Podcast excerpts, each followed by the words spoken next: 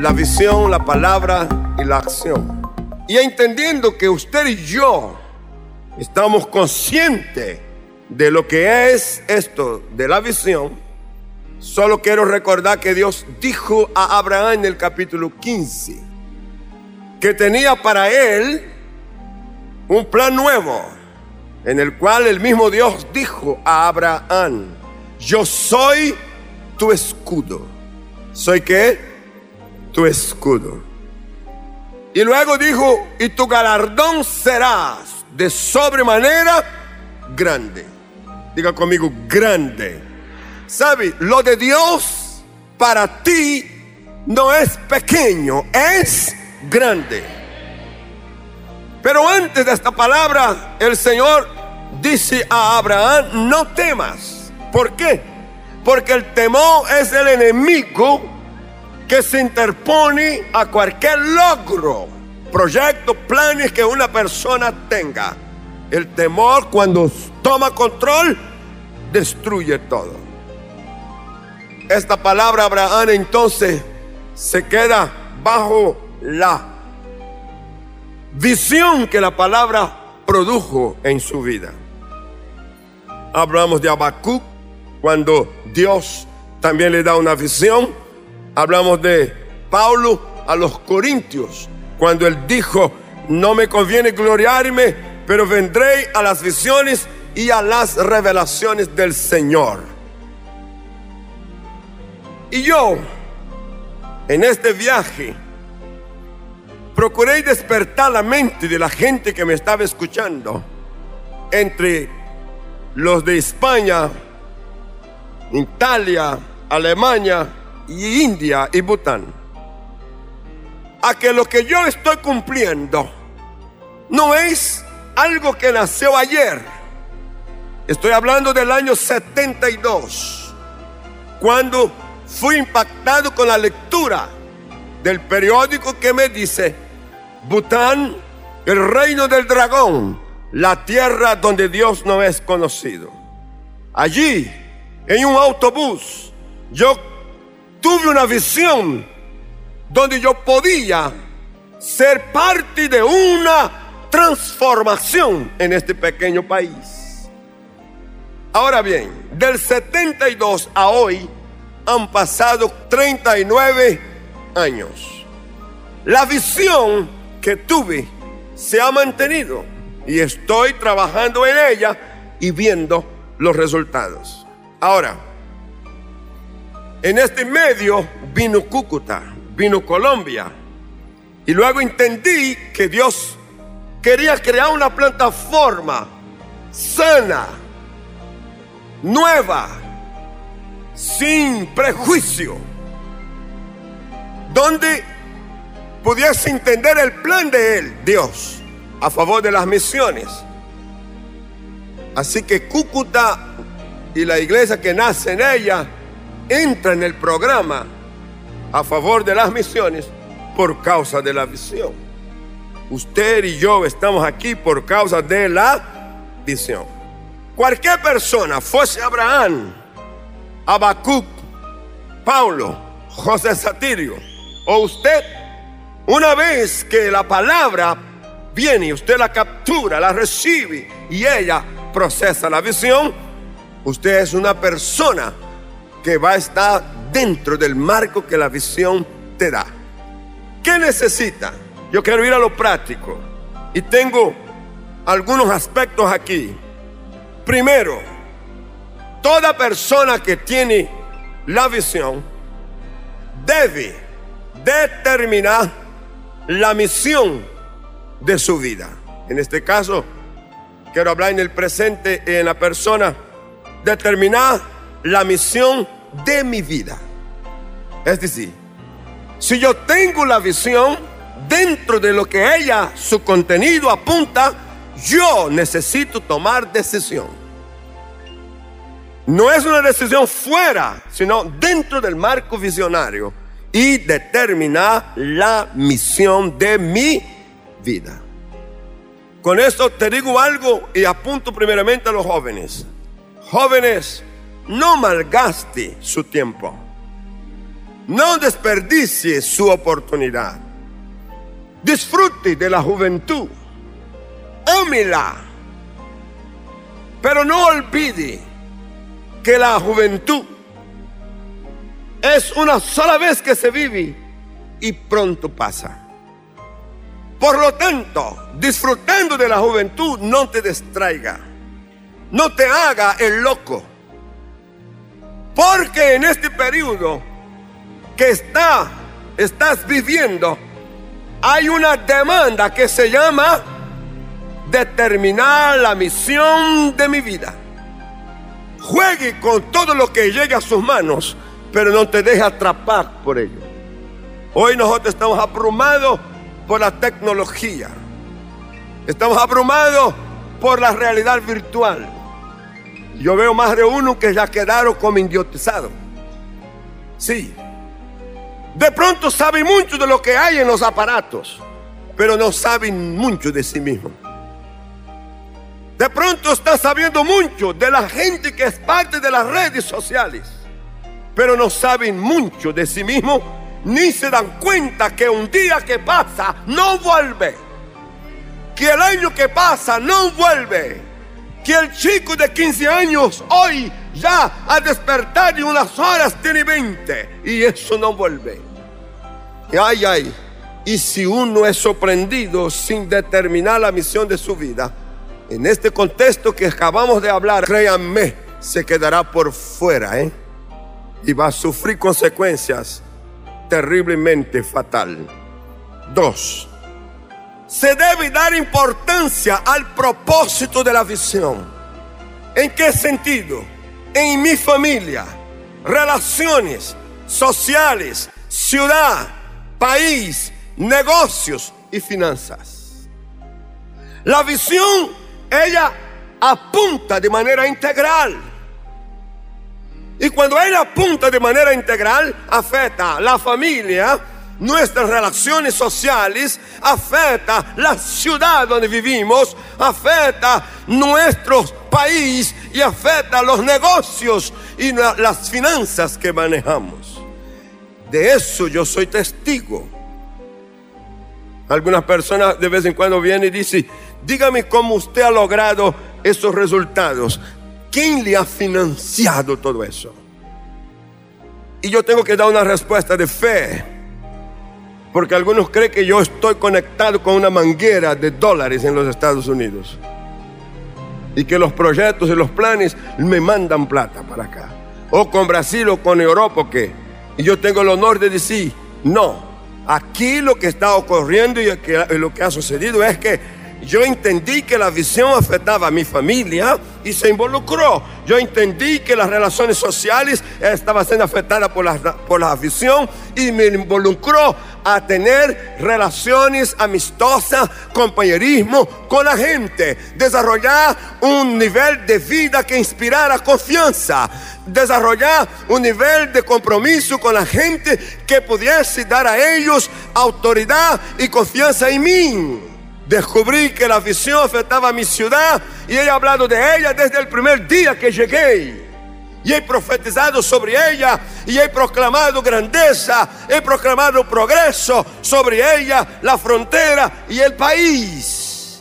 Por eso yo llamo a Colombia tierra feliz. Pero también afecta a los negocios y afecta a las finanzas. Y yo soy testigo de cómo esto es real y cómo yo he podido administrar los recursos pequeños que se rinde, lo poco que crece y la multiplicación que se da con la bendición de Dios. Tres, debo conocer la realidad que me rodea. En esto de conocer la realidad que me rodea, es que lo que está ocurriendo más allá de mi casa, de mi territorio, esta realidad es tranquila, es segura, o contrario, es abundante, o contrario, es favorable, oportunidades, posibilidades, o contrario, yo debo conocer esta realidad. Hay que hacer una lectura correcta para situarse en el ambiente de manera correcta. El Salmo 3, el, el salmista hace una lectura del ambiente en el cual él estaba viviendo y estaba involucrado. Y en este salmo él dice, estoy rodeado de aquellos que se levantan contra mí. Hay gente que se levanta, los que se levantan contra mí. Y descubrió que era un grupo grande. Muchos son los que dicen de mí, no hay para él salvación en Dios. Esta es la lectura que él hizo de su ambiente, de su lugar y de su entorno. Pero él no se dejó envolver y se arrastrado por eso. Hizo una pausa, la pausa. Y hace la pausa, él buscó a ver la otra realidad espiritual, la suya con Dios. Y en el versículo 4, verso 3, él dice, mas tú, oh Jehová, eres escudo. En, en el ambiente en que estoy, hay gente mala queriendo hacerme el daño. Pero en este mismo ambiente yo descubro que Dios también está conmigo y que es escudo alrededor de mí. Él es mi gloria y Él es, Él es, Él es, Él es el que levanta mi cabeza. Oh, ¿sabe qué? Tú puedes descubrir lo que sea alrededor tuyo, contra de tu vida. Pero si tú descubres que Dios está a tu favor, déjalo que Él levante tu cabeza. Cuando Él levanta tu cabeza, todos los que están en contra tuya reconocerá que serás invencible. ¿Lo crees? Aleluya. Cuatro. Debo entender cómo Dios me ve. Cómo Dios me ve. Una cosa es la óptica que yo tenga de mí mismo. Y la otra es la óptica de Dios a mi respecto. Me encanta que Dios dice a Abraham, ¿sabe? Te estoy bendiciendo porque tú serás padre de naciones. Un campesino, un hombre de, de, las montañas y de los valles. Ahora Dios dice, no eres solo eso, tú eres padre de naciones. Me encanta cuando Dios habla con Jacob en el capítulo 35, verso 11 y le dice a Jacob, crece, multiplícate, date prisa, porque hay dentro de ti reinos y naciones. ¿Sabe?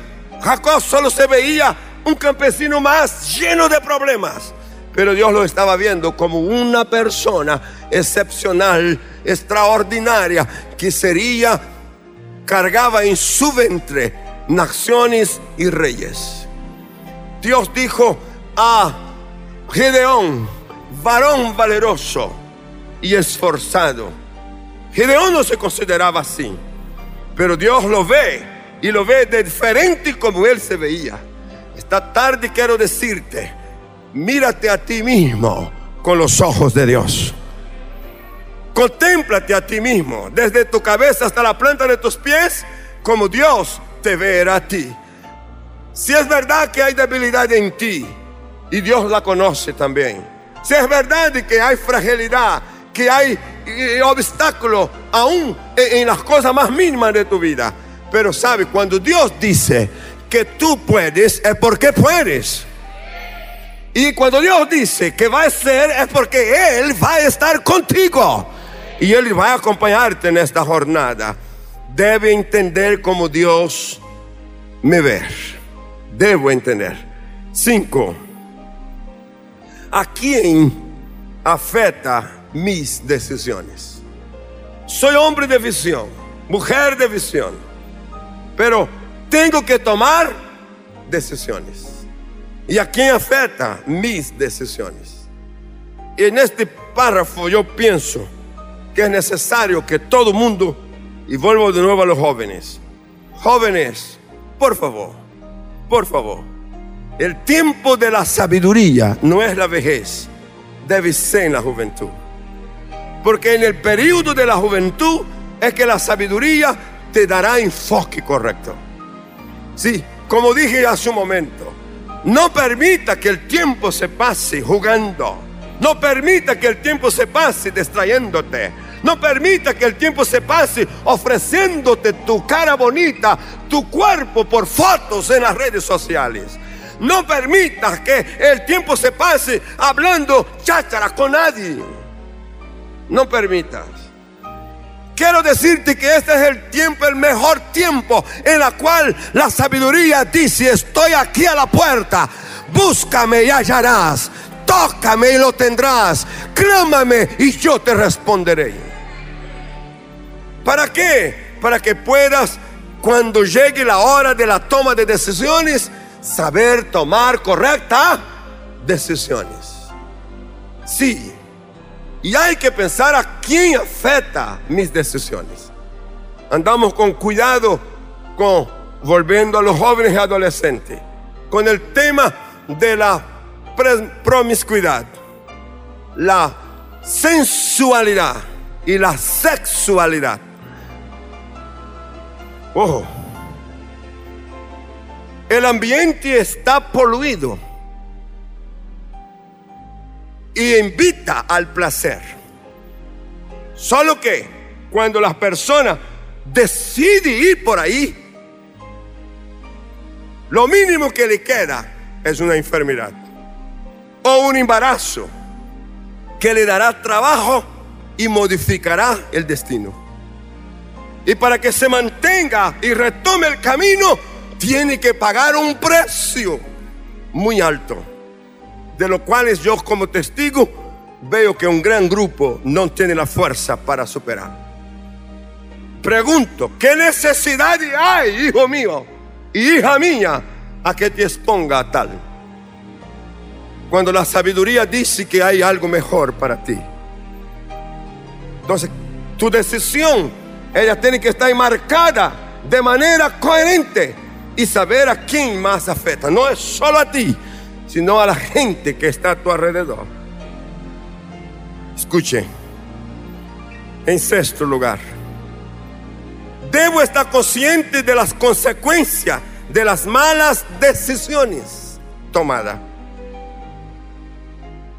Ya sea porque lo hice por descuido o lo hice a propósito. Porque hay gente que comete cosas malas, decide mal porque quiere reaccionar frente a un disgusto, quiere llamar la atención a alguien, hijos quieren llamar la atención a los padres, esposo quiere llamar la atención a la esposa, esposas quieren llamar la atención al esposo, los padres quieren llamar la atención a los hijos, o un ciudadano quiere llamar la atención a las autoridades.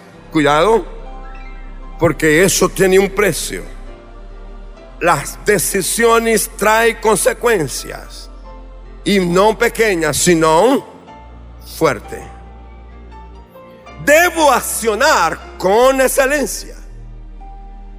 Mi respuesta a cualquiera de estas preguntas tiene que estar dentro de un marco de excelencia. ¿Por qué? Por eso. Porque decisión equivocada en lugar equivocado es igual a fracaso. Repito, decisión equivocada en lugar equivocado es igual a fracaso. Decisión correcta en lugar equivocado es igual al error. Así que el que va a tomar decisión o decisiones tiene que estar atento. No solo en la toma de la decisión, sino en el lugar a donde se está tomando la decisión.